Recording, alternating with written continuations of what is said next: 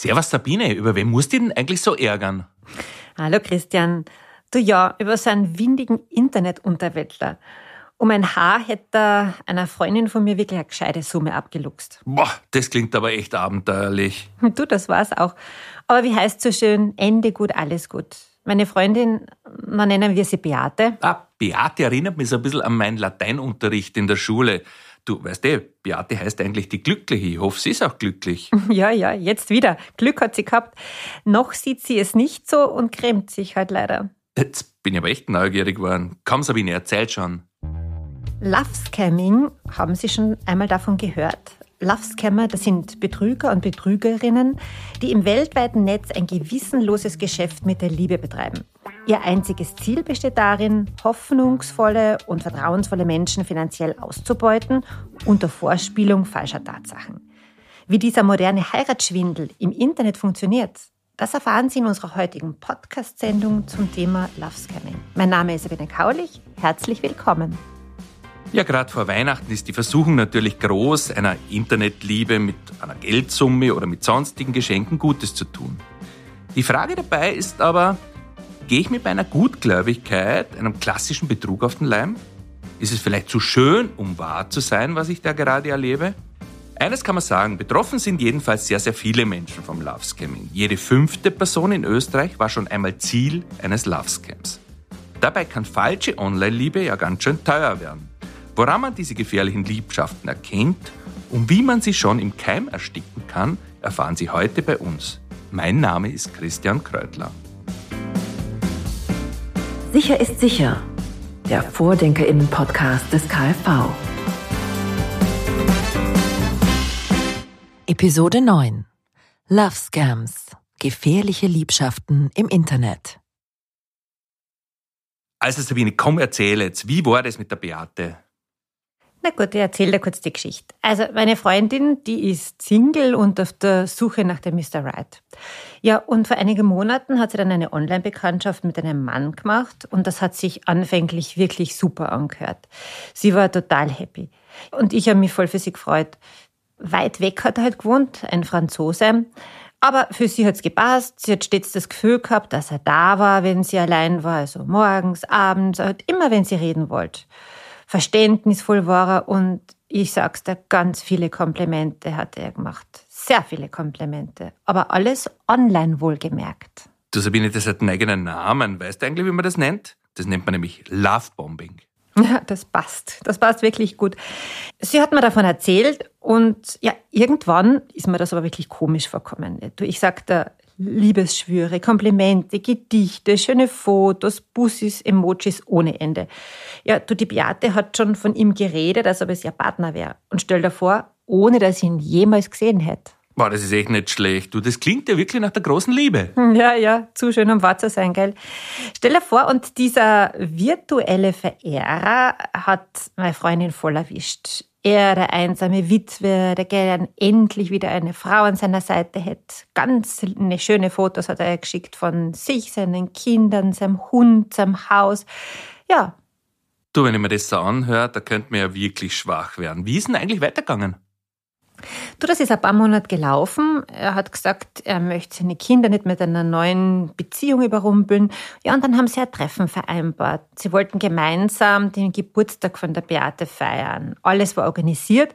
Tja, und dann, drei Tage vor dem Termin, ja, da wird er Opfer eines Diebstahls. Stell dir vor, seine Bankomatkarte ist jetzt gesperrt, äh, ja, und damit er doch noch kommen kann, wollte er sich von der Beate 1000 Euro für die Fahrtkosten ausborgen. Sie kriegt es ja bestimmt wieder zurück, hat er gesagt. Das ist aber fast klassisch, oder? Ja, das ist wirklich klassisch. Du, wir haben dann lang telefoniert mit der Beate und sie war so verunsichert, was jetzt tun soll. Sie wollte ihn halt nicht im Stich lassen. Ich habe echt lange auf sie einreden müssen.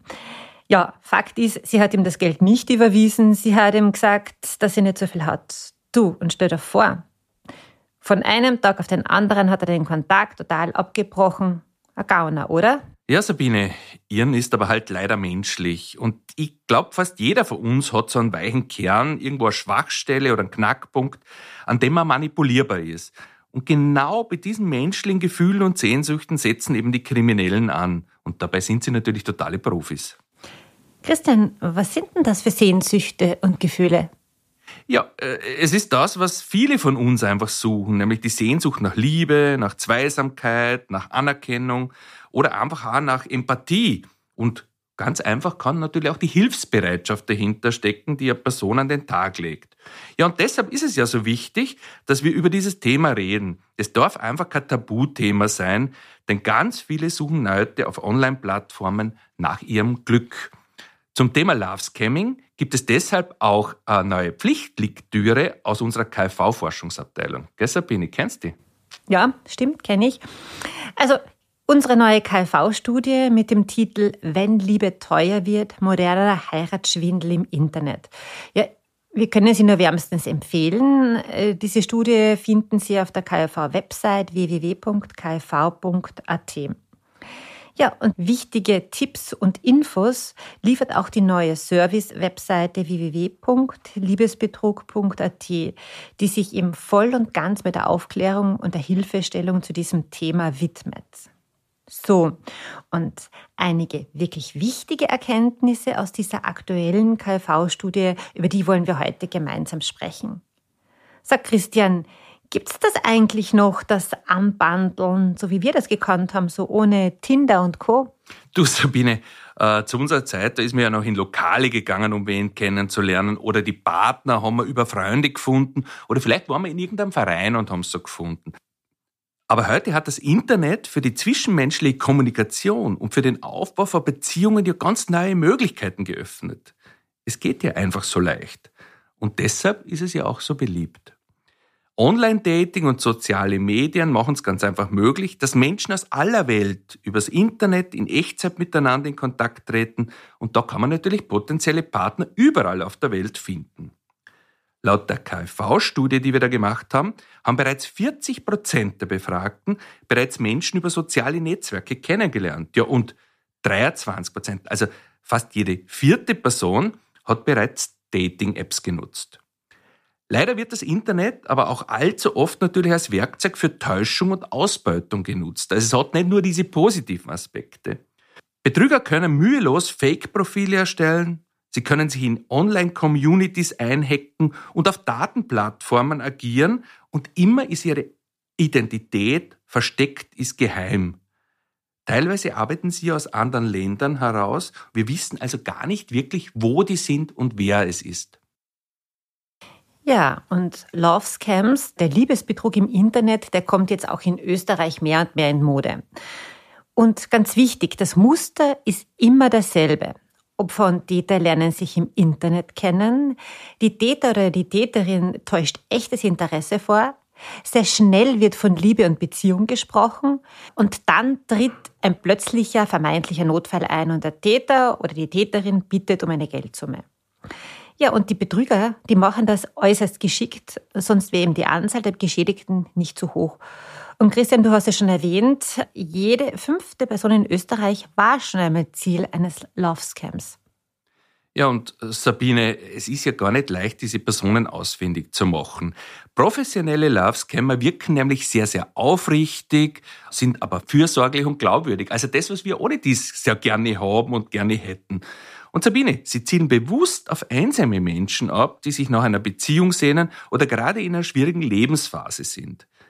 Diese Menschen sind nämlich ein bisschen anfälliger für so romantische Versprechungen und suchen aktiv nach Kontakten. Und das Motiv dieser Heiratsschwindler, das ist immer das gleiche. Möglichst rasch, möglichst viel Geld zu ergaunen. Sabine, es ist ja oft schwierig zwischen ehrlicher Liebe, und es gibt ja zum Glück häufig davon, und einem Betrug zu unterscheiden. Lass uns doch auf die von dir angesprochenen typischen Muster von Love Scam Abläufen zurückkommen. Wie gehen die Täter denn da eigentlich vor? Also im Regelfall schaut das so aus, da gibt es eigentlich fünf Phasen, die zu erkennen sind. Und wie im richtigen Leben, da zählt einfach der erste Eindruck. Das heißt, in der Phase 1 da stellt sich der Betrüger als der Mr. oder die Miss Perfect dar. Also in gefälschten Profilen mit meist gestohlenen Fotos stellt sich das Scammer als attraktive Person, als perfekter Partner dar. Wir Frauen sprechen da besonders auf Zugehörige des Militärs, die etwa in Krisengebieten jetzt leben oder auf Ärzte, meist verwitwet oder alleinerziehend an. Ja, und die Männer fallen meist auf die Masche mit der jungen, hilfsbedürftigen Frau herein. Der Lovescammer oder die Lovescammerin schreibt dann das potenzielle Opfer an und überschüttet es mit Schmeicheleien, um eben, und das ist das Wichtige, Kontrolle und Macht über diese Menschen zu erlangen. Ja, und dann kommt die zweite Phase, so die Phase der Beziehung. Die Beziehung intensiviert sich, der Kontakt bleibt aber rein online. Natürlich gibt's dann auch wieder mal Videotelefonate, die können durchaus erfolgen. Äh, dabei verwenden die Täter aber Videoausschnitte aus dem Internet. Und dass das Video und das Gesprochene da nicht oft sehr, sehr gut zusammenpasst, das wird dann mit einer schlechten Übertragungsqualität erklärt. Und in dieser Phase kündigt der Täter oder die Täterin dann einen persönlichen Besuch an, da ist natürlich die Freude am absoluten Höhepunkt. Ja, und dann kommt die Phase 3. Wir nennen sie jetzt Katastrophe. Also eine Katastrophe droht den versprochenen Besuch, das lang ersehnte persönliche Treffen zu verhindern. Etwa das Militär genehmigt den Urlaub nicht, ein vermeintlicher Unfall ereignet sich, eine schwere Krankheit erfordert eine teure medizinische Therapie, geschäftliche Probleme treten auf oder oder oder. Also das ist ja, die Argumente sind da mannigfaltig. Die Konsequenz bleibt immer die gleiche. Der Täter, die Täterin benötigt dringend Geld.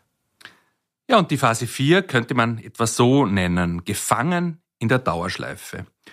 Die so eigentlich vielversprechend begonnene Beziehung, wo alle noch happy sind, bleibt dann eigentlich stetig in Gefahr. Es gibt Krankheiten, es gibt Schulden oder Verhaftungen. Das bedroht nämlich alles dieses Liebesglück. Und stets gibt es nur eine einzige Lösung dieser ganzen Misere, nämlich die Bezahlung oft hoher Summen durch die Betroffenen. Ja, und die letzte Phase, die nennen wir verbrannte Erde. Also kann oder will das Betrugsopfer dann irgendwann einfach nicht mehr zahlen, dann verschwindet dieser Scammer oder diese Scammerin wieder in den endlosen Weiten des Internets. Die Online-Profile werden gelöscht, die Handynummer führt plötzlich ins Leere. Ja, Funkstille.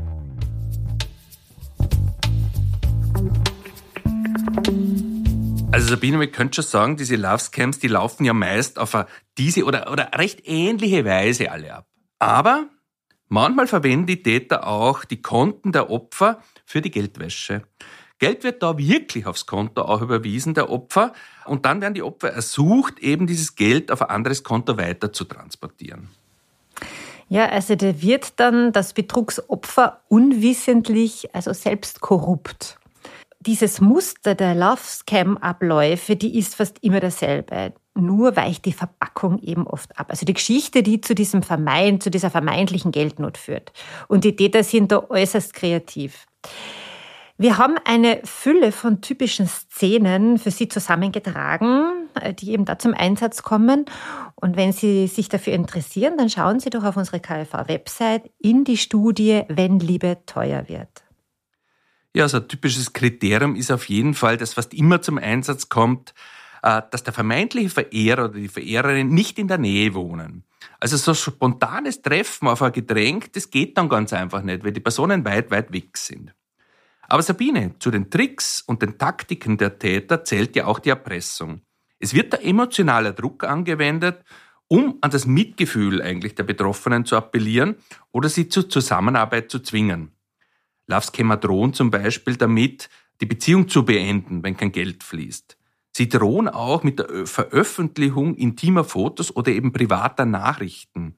Und sie fordern ihre Opfer meist auf, die Beziehung geheim zu halten und niemandem davon zu erzählen. Damit versuchen sie natürlich zu verhindern, dass sich die Personen Hilfe von anderen Menschen suchen und sie deren Rat dann letztendlich einhalten.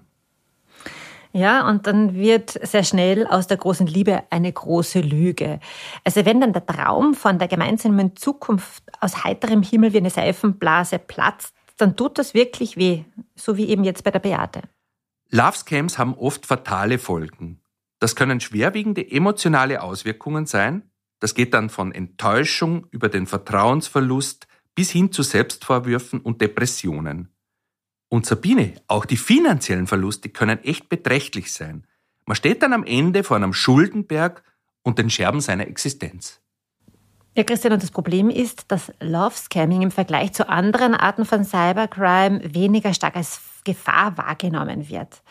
Laut der KfV-Studie sind vier von zehn Internetnutzenden bezüglich Online-Liebesbetrug kaum bis gar nicht besorgt. Und rund ein Drittel der Österreicher ist sogar ziemlich sorglos mit dem Umgang von persönlichen Daten im Netz. Dazu gehört etwa der Name, die Wohnadresse, Geburtsdatum oder beim Weiterleiten von Fotos. Und gerade diese Daten, die interessieren potenzielle Online-Bekanntschaften, also ehrliche Bekanntschaften, aber eben leider auch die korrupten. Ja, da hast du sicher recht.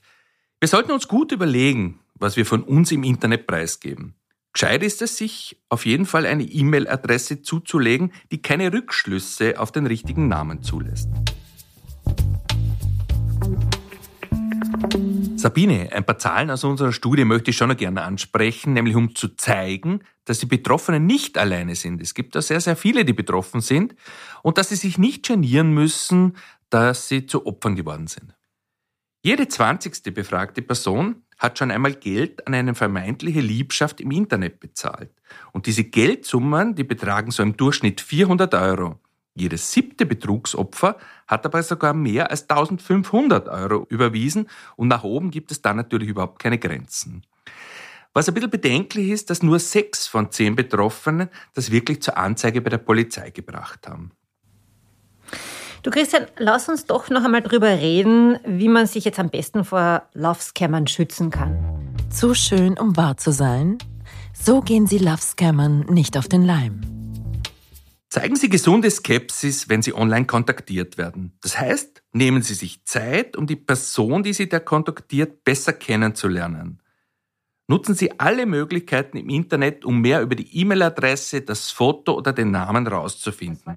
Überprüfen Sie die Identität der mit Ihnen in Kontakt stehenden Person. Checken Sie im Internet verfügbare Informationen, etwa durch die Eingabe des Namens mit dem Zusatz Scam oder Fake. Oder eben, das ist auch eine Möglichkeit, wenn Sie ein Profilbild erhalten haben, durch die umgekehrte Bildsuche. Da kann man eben herausfinden, ob dieses Bild gestohlen wurde. Ja, und spätestens bei finanziellen Forderungen ist Alarmstufe Rot angesagt.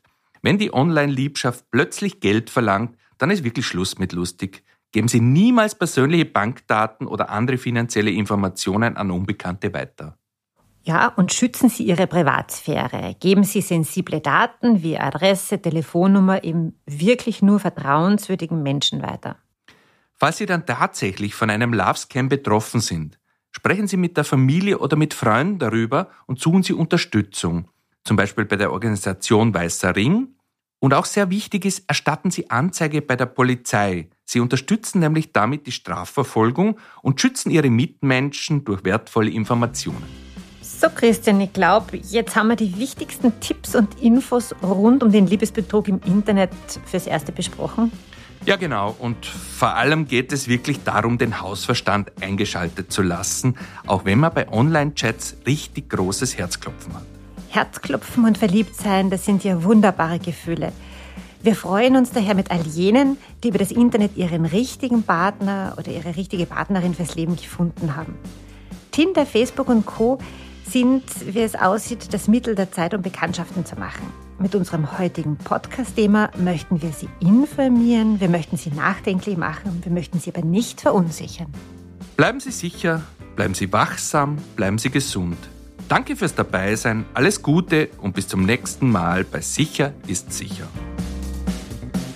Sie hörten Sabine Kaulich und Christian Kreutler, zwei erfahrene Präventionsfachleute des Kuratoriums für Verkehrssicherheit. Mehr Infos zum Thema dieser KfV-Podcast-Episode und zu vielen weiteren wichtigen Sicherheitsthemen finden Sie auf unserer Website kfv.at. Abonnieren Sie Sicher ist sicher auf Spotify, Apple und Google Podcasts sowie auf allen gängigen Podcatcher-Plattformen und empfehlen Sie unseren Podcast weiter. Danke fürs Zuhören und bis zum nächsten Mal bei Sicher ist sicher, dem Vordenkerinnen-Podcast des KfV. Servus, Hallo und Grüezi nach Österreich, Deutschland und in die Schweiz. Du bist ein inspirierter und interessierter junger Mensch im Alter von 15 bis 19 Jahren? Du hast eine coole Idee zum Thema Kindersicherheit? Du möchtest zukunftsweisend die Sicherheit für Kinder auf den Straßen, im Haushalt oder in der Freizeit steigern? Dann bist du genau richtig bei unserem Dreiländerwettbewerb Safety for Kids. Schulen machen Sicherheit, Sicherheit macht Schule. Bis 20. April 2024 kannst du mit deiner Klasse und Freundinnen deine geniale Idee auf kindersicher.kfv.at einreichen. Dem Siegerprojekt winken 3000 Euro. Näheres erfährst du unter kindersicher.kfv.at. Wir freuen uns auf deine Ideen, denn frischen Wind in Sachen Sicherheit brauchen wir.